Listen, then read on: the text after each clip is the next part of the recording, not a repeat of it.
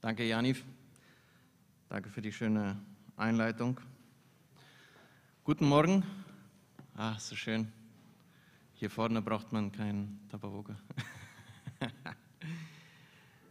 man weiß gar nicht mehr, was besser ist. Ja, da hinten durch die Stoffe atmen oder vorne zu reden.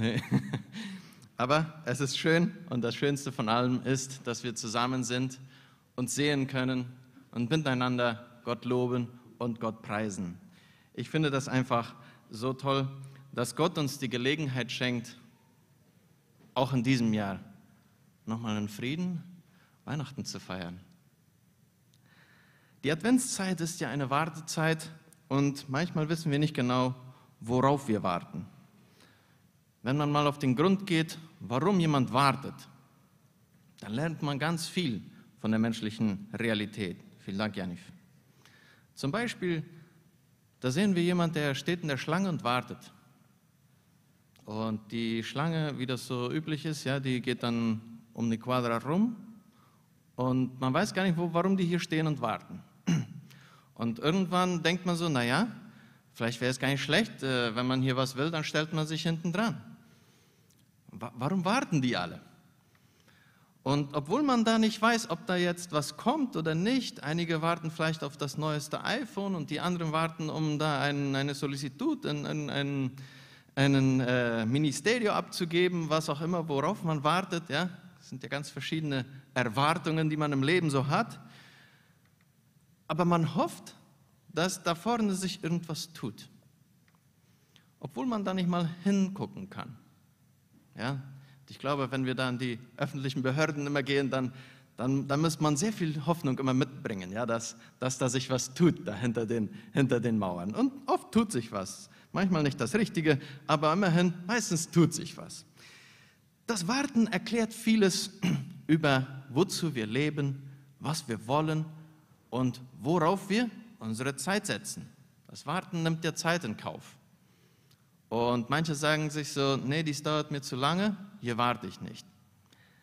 Manchmal ist uns das zu schade, die Zeit zu investieren, um auf diese Sache zu warten.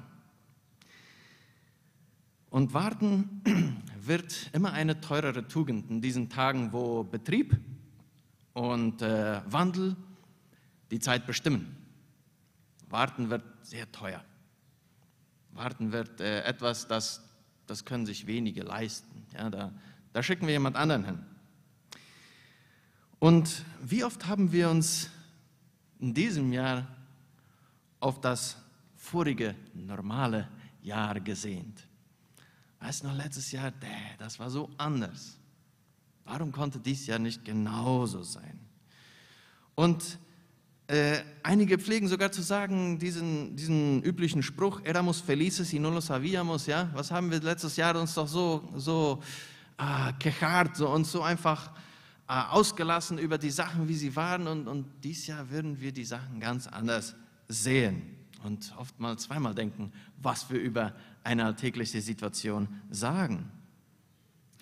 Und was ich sagen will, ist, dass diese zwei Sachen, Warten und Erinnerungen und Erwartungen, die sind immer zusammen. Wenn man nicht weiß, was es Besseres gibt, ja, dann weiß man nicht, worauf man wartet.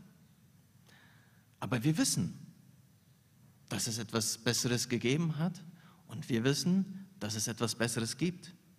Aber im Moment scheint beides nicht die Realität zu sein. Und das ist eine Situation, die wir auch im Alten Testament finden, und zwar in der Zeit, als der Prophet Jesaja gesprochen hat. Hier in unserer Gemeinde predigen wir wenig über prophetische äh, Bücher, aber Gott sei Dank darf ich heute etwas über den Prophet Jesaja reden. Und die Zeit dieses Propheten ist eine schreckliche Zeit.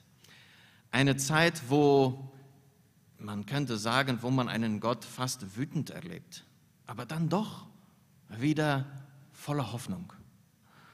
Und der Prophet Jesaja, der hatte den Auftrag bekommen, ein hartes Wort an das Volk Gottes zu richten. Gott würde seine Gerechtigkeit suchen. Und der würde die auch finden. Die Frage war nur, wo? Wenn er sie nicht in seinem Volk finden würde, dann würde er sich sie selbst schaffen. Aber seine Gerechtigkeit, die wird er haben.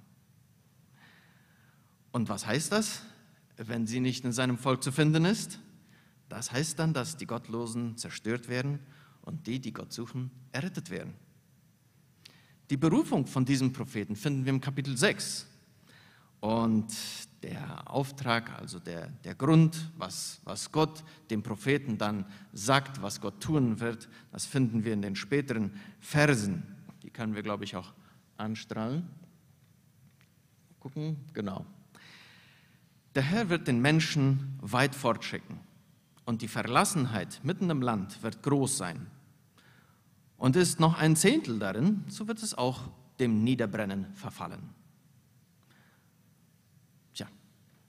Das Vorhaben Gottes. Naja, nach so einem Jahr dann noch so eine Botschaft. Man könnte sagen, so eine, so eine Hiobsbotschaft, ja, hätten wir uns nicht zu Weihnachten gewünscht. Aber gleich darauf folgt ein klitzekleiner Hoffnungsschimmer.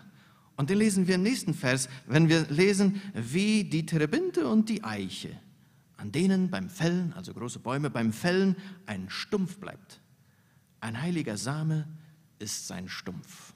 Da ist nur etwas Kleines, was viel Leben in sich hat, was aber ganz leicht auch verdorben werden kann. Aber da ist etwas. Da ist etwas, das heilig ist und das Leben bringen kann. Das Buch Jesaja ist ein sehr langes Buch. Und es hilft uns manchmal, wenn wir äh, das Buch in zwei Teile zumindest teilen, von Kapitel 1 bis 39, da geht es hart zu. Da warnt Gott das Volk. Und da geht es wirklich äh, um, um alles. Da hadern sie, da zanken sie, da streiten sie, da schimpfen sie einander an. Und der Prophet bleibt hier als Zwischenhändler zwischen Volk und Gott. Mal spricht er vom Volk zum Gott und mal spricht er von Gott zum Volk. Und das ist das Schwere vom Propheten. Man weiß nicht, welches Equipo man beisteht. Man weiß nicht, welche Kamisette man mehr anhat, welcher Natur man jetzt mehr gehört. Man weiß nicht, wo man steht. Das finden wir im Jeremia-Propheten stark, diese Empfindungen, die diese Propheten hier als Zwischenmakler empfanden. Dann ab Kapitel 40 bis 66, da geht was ganz anderes ab. Auf einmal, wie von einem Moment zum anderen, bumm, und Hoffnung und Liebe und wie die Kerzen fast sagen, ja, Friede, Freude, Eierkuchen. Da denkt man sich so, was ist denn da passiert? Wenn ihr mal guckt, wenn man so einen Bibelvers zitiert bekommt oder zugerufen bekommt aus Jesaja, dann werdet ihr sehen, die sind immer aus, ab, ab Kapitel 40 bis 66. Ja, weil das Vorige, das mögen wir nicht so gerne einander zurufen. Ja? Ist vielleicht auch besser so. Aber immerhin, das zeigt, wie der Wind ändert von einem Moment zum anderen. Und ab Kapitel 40, da geht es um die Leute, die dann die Strafe erlebt haben, ihnen eine Hoffnung zu geben. Den ersten Teil finden wir zusammengefasst in äh, Kapitel 5, Vers 7, wenn wir das mal anstrahlen. Gott wartete auf Rechtsspruch. Und siehe da, Rechtsbruch. Auf Gerechtigkeit. Und siehe da, Geschrei über Schlechtigkeit. Ich finde es so toll, wie die Elberfelder dieses hebräische Wortspiel von Mishpat und Mishpa und Zadaka und Zahaka übersetzt. Ja, stellt man sich so vor, äh, wie würde man das übersetzen? Und ich glaube, es ist hier schön gelungen, Rechtsspruch mit genau dem Gegenteil Rechtsbruch. Und das muss ich noch reimen. Gerechtigkeit und Schlechtigkeit. Also wirklich gelungen. Wir übersetzen jetzt, äh, gerade sind dabei mitzuarbeiten an den Yandevas Bibelübersetzungen und da kommt das immer wieder, immer wieder vor, wie, wie man Wortspiele übersetzt. Und ich glaube, es ist hier wirklich gelungen, diesem Propheten sein Wortspiel, das er dem Volk nahelegen wollte, äh, beizubringen.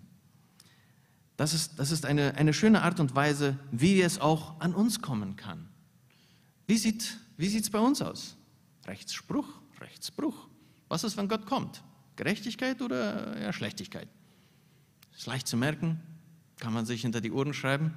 Man sollte die positiven größer schreiben. Aber das ist eine Art und Weise, wie wir Gottes Reden empfinden können. Gott hatte genug gewartet. Gott hatte alles gegeben, ja, angefangen im Paradies. Da hatten wir falsche, äh, Linien gezogen und Gott musste eingreifen. Dann im verheißenen Land wieder einmal Gott alles den Menschen gegeben. Und was machen sie? Alles andere als Gerechtigkeit, alles andere, was Gott wollte. Und Gott hatte genug. Und die Babylonier, die Feinde Israels, kommen und zerstören ihr Land, den Tempel, Jerusalem. Und Gottes Volk war wie aus dem Paradies zurück in Sklavenarbeit nach Babylon verschleppt. Aber da, in der verrückten Welt der Babylonier, da, wo sie nicht wussten, ob es Gott noch gibt oder nicht, ob der babylonische Gott jetzt größer und stärker war als ihr eigener Gott oder nicht, da, da finden wir das Lied von Bonnie M. Ja, das können wir auch anstrahlen. Ja, by the rivers of Babylon, where we sat down, yeah, we wept when we remembered Zion. Da erinnerten sie sich an das, was Gott ihnen gegeben hat. Ich kenne Bonnie M's Leben nicht, aber dieses Lied kenne ich und den Psalm kenne ich und ich weiß, woher es herkommt. Ja, manchmal machen die Musiker viel Geld mit dem, was Gott uns gegeben hat. Aber das ist ja vielleicht noch nicht ganz so schlecht. Ein schönes Lied, aber dies ist der Gesang, den das Volk Gottes da sang, da empfand. Wisst ihr noch, wie es zu Hause war? Wisst ihr noch, wie es 2019 war? Äh. Wisst ihr noch um diese Zeit letztes Jahr? Das war ja so normal.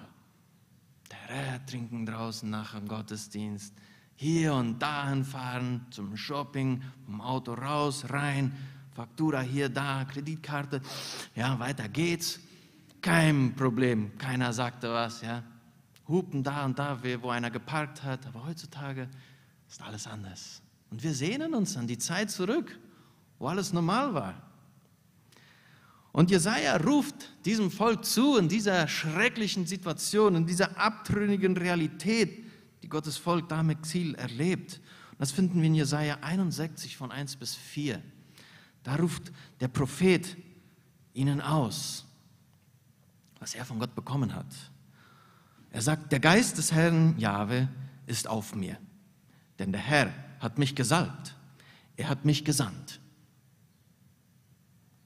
den Elenden frohe Botschaft zu bringen, zu verbinden, die gebrochene Herzen sind, Freilassung auszurufen, den Gefangenen und Öffnung des Kerkers, den Gebundenen, auszurufen das Gnadenjahr des Herrn und den Tag der Rache für unseren Gott, zu trösten alle Trauernden, den Trauernden Zions, ihnen Kopfschmuck statt Asche zu geben Freudenöl statt Trauer, ein Ruhmesgewand statt eines verzagten Geistes, damit sie Terebinden der Gerechtigkeit genannt werden.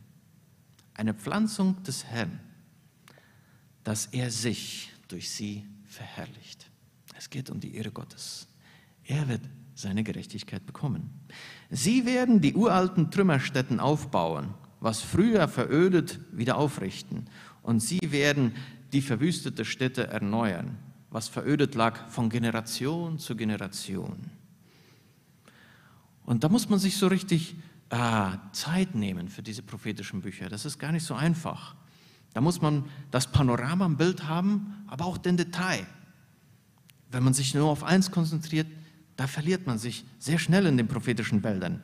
Das sind so eine große Bücher oft, da weiß man nicht, wer redet jetzt zu wem, was meint der, und wovon redet er überhaupt? Ist das jetzt schlecht für mich oder gut für mich? Ist das schlecht für jemand anderen oder für mich? Und in all diesen ähm, müssen wir die Zeit, in der dieses Volk lebte, verstehen, wann welche Berufung zum Propheten und zum Volk kam. Würde ja wenig Sinn machen, wenn man in Ungerechtigkeit lebt und Gott sagt, ja, wird alles gut werden, wird alles gut werden passt doch gar nicht. Und so erklärt uns auch, warum wir den Wechsel haben beim Propheten. Der Prophet bekommt drei Dinge. Gottes Geist, eine Salbung oder auch eine Anstellung und eine Sendung. Das ist, was der Prophet bekommt. Damit kann der äh, das machen, wozu er berufen ist. Was ist sein Auftrag? frohe Botschaft zu bringen, verbinden, auszurufen, zu trösten und Sachen zu geben. Hört sich eigentlich nach einem Christ an, ja? Hört sich eigentlich nach einem Nachfolger Jesu an. Das ist sein Auftrag. Und es, wird, es werden Sachen ausgetauscht. Sachen, die wir zu Gott bringen können. Und Gott will uns was anderes geben. Elende werden hoffnungsvoller. Wenn du dich in diesem Jahr elend gefühlt hast, bring dein Elend zu Gott. Er will dich ein hoffnungsvoller Mensch machen. Gebrochene Herzen werden verbundene Herzen. Gefangene bekommen Freilassung. Gebundene bekommen eine Öffnung des Kerkers. Interessante Wortwahl. Ne? Trauernde bekommen Gnade und Rache. Ja, Rache. Ja, es geschieht den Übeltätern das Rechte. Aber wie die Gnade, so auch die Rache kommen von Gott. Das ist eines der Sachen, die Gott klar hat. Aus Asche wird ein Kopfschmuck eingesetzt und anstatt Trauer bekommen wir ein Freudenöl. Ein Öl, das uns äh, eine Erfrischung gibt. Ich mag das immer, ich habe so einen, einen Desodorant mit einem Spray und im Sommer äh, morgens, da macht mir es immer so schön Spaß, den zu brauchen, weil es ist so schön erfrischend und das riecht, riecht so frisch und das ist ein bisschen kühl und dann ah, fertig für den Tag. Also ungefähr so ein, ein Freudesöl. Ja, nur für Männer ist das vielleicht ein bisschen anders wie bei den, bei den Frauen. Die mögen dann lieber ein bisschen Parfum hier und da. Ja, ich habe es nicht so mit Parfüm, aber jeder die seine Art. Es ist eine Feier angesagt und dieses Freudenöl will das ausdrücken. In einem verzagten Geiste, ja, ein verzagter Geist, wenn wir einen haben, der wird ausgetauscht und wir bekommen ein Ruhmesgewand.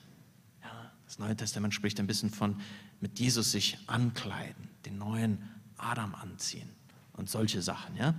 Also sehr interessante Sachen, die hier zum Ausdruck kommen und die uns äh, viele Sachen im Neuen Testament frisch äh, wahr werden lassen können.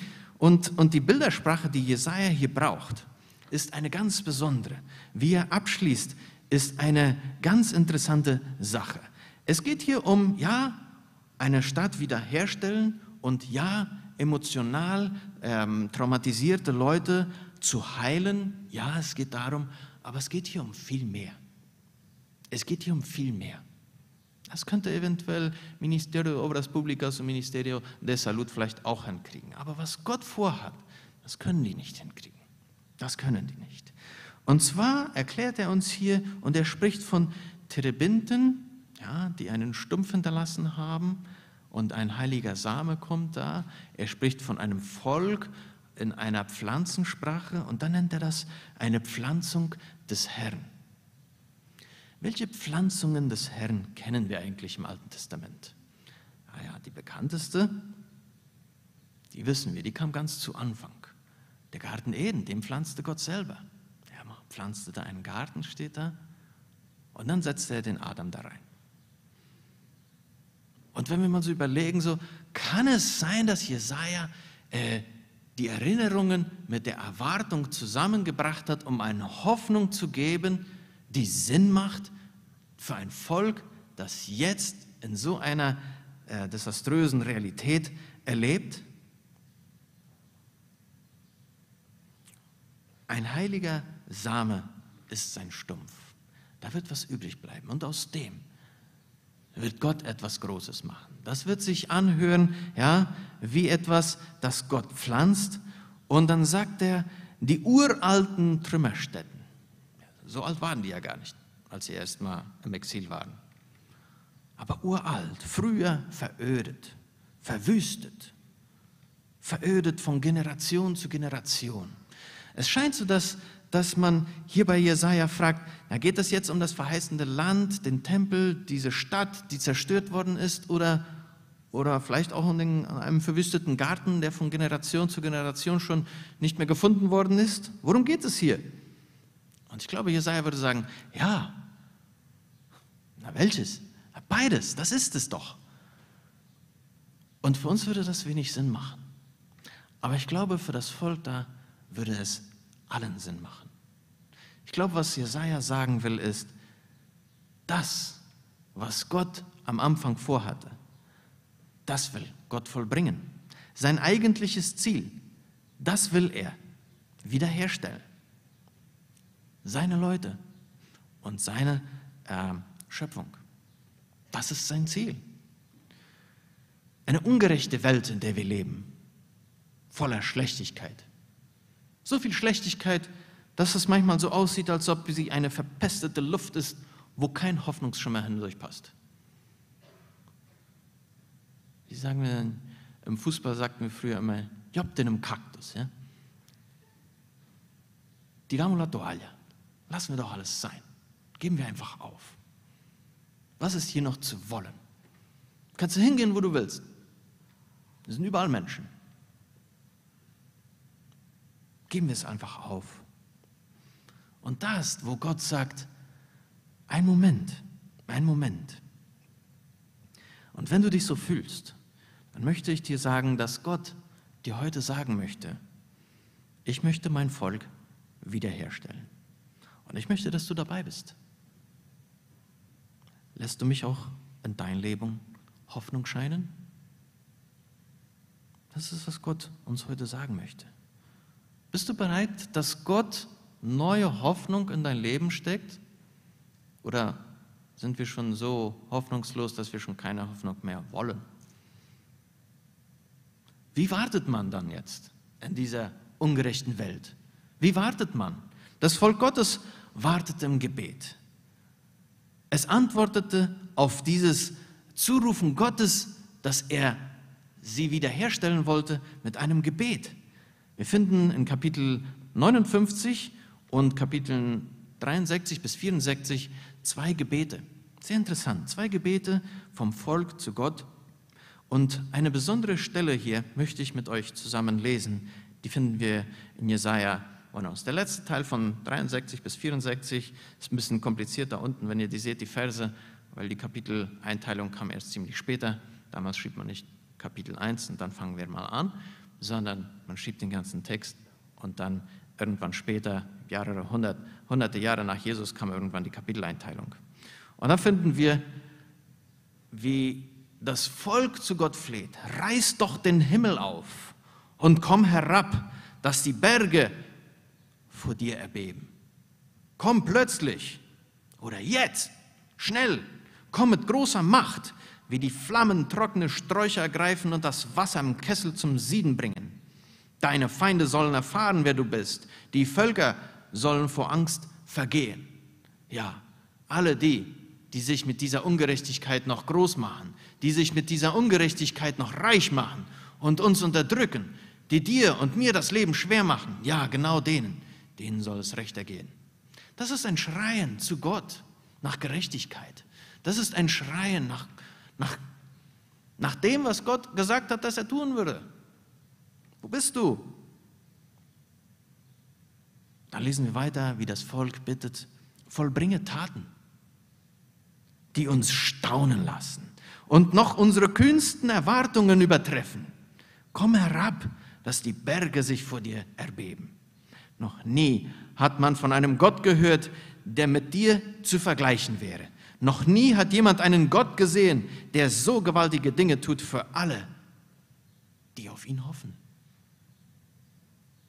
Du bist gut zu denen, die gern das Rechte tun, die an deine Gebote denken und danach handeln. Uns aber hat dein Zorn getroffen, weil wir dir nicht gehorsam waren.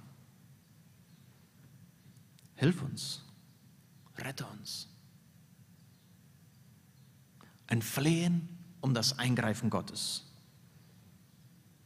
Das Volk weiß, der Einzige, der dein und mein Leben verändern kann, ist Gott selbst. Wie viel Mal haben wir das schon versucht bei uns? Irgendwann geiler Feature. Irgendwann macht es Klick. Irgendwann schnallen wir es. Und es ist nur Gott, der unser Leben wirklich verändern kann, der unsere Realität verändern kann. Ich mal denken wir, wenn, wenn wir das entscheiden können, dann wird alles gut werden, ja? Und bis wir dann irgendwann merken, naja, ich kann auch nur so und so viel.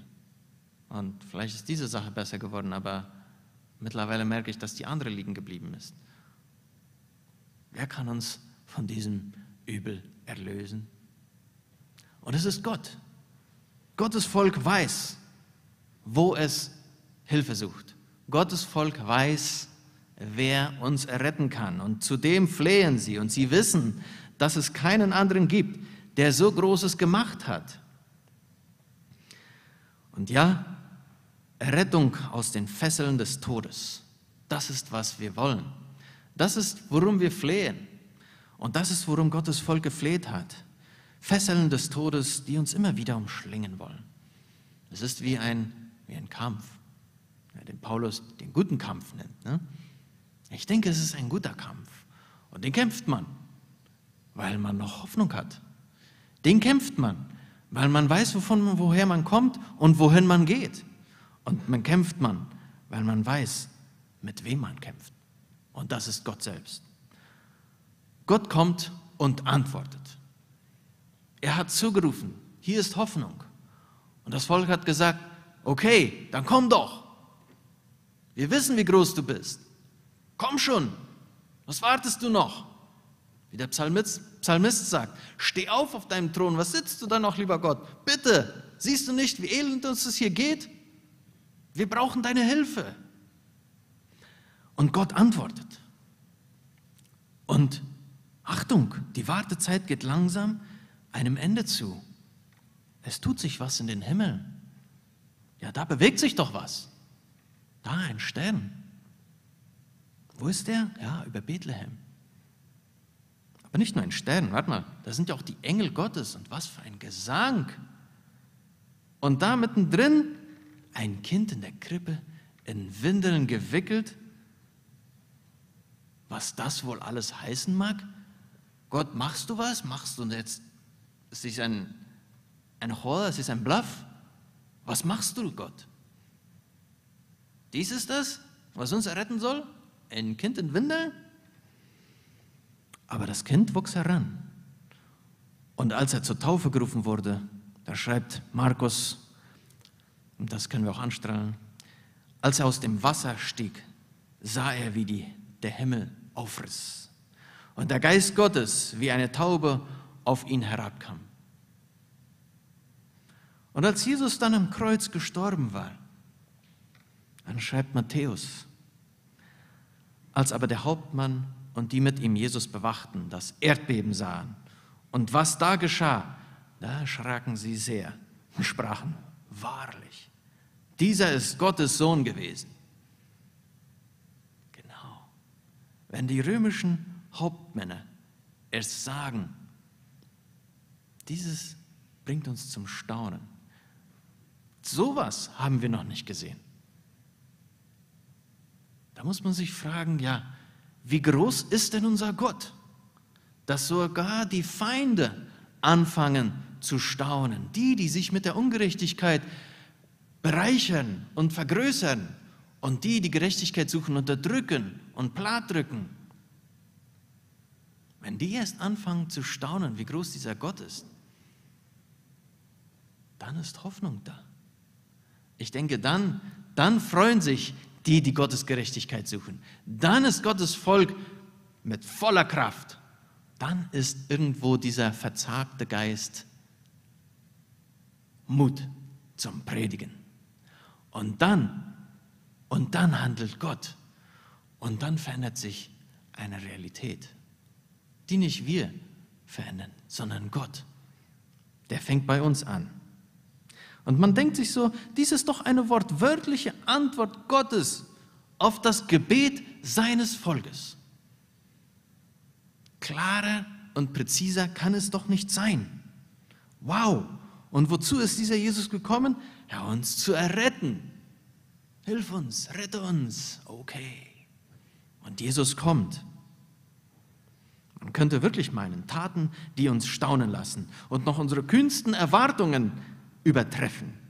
Wie es das Lied doch so schön sagt, was für ein Gott. Was für ein Gott. Das hätte sich keiner, nicht mal ein Science-Fiction-Schreiber, ausdenken können. Was für eine Geschichte schreibt Gott. Wartest du noch? Wenn du noch wartest, dann hast du noch Hoffnung. Das Volk Gottes wartete auf Gottes heilende Hand. Sie waren vertrieben und alles, was sie mal gehabt hatten, war zerstört und verbrannt. Kein Haus, kein Handy, kein Auto, kein Feld oder Instanzia mehr, kein Geschäft oder Arbeit überhaupt. Gott hat seinem Volk damals geantwortet. In dieser Situation, wo sie gesagt haben, dieses Jahr wird Weihnachten sehr armselig sein. All das, was wir damals immer hatten, gibt es nicht mehr. Gott, ist dieses, was du mit uns vorhast?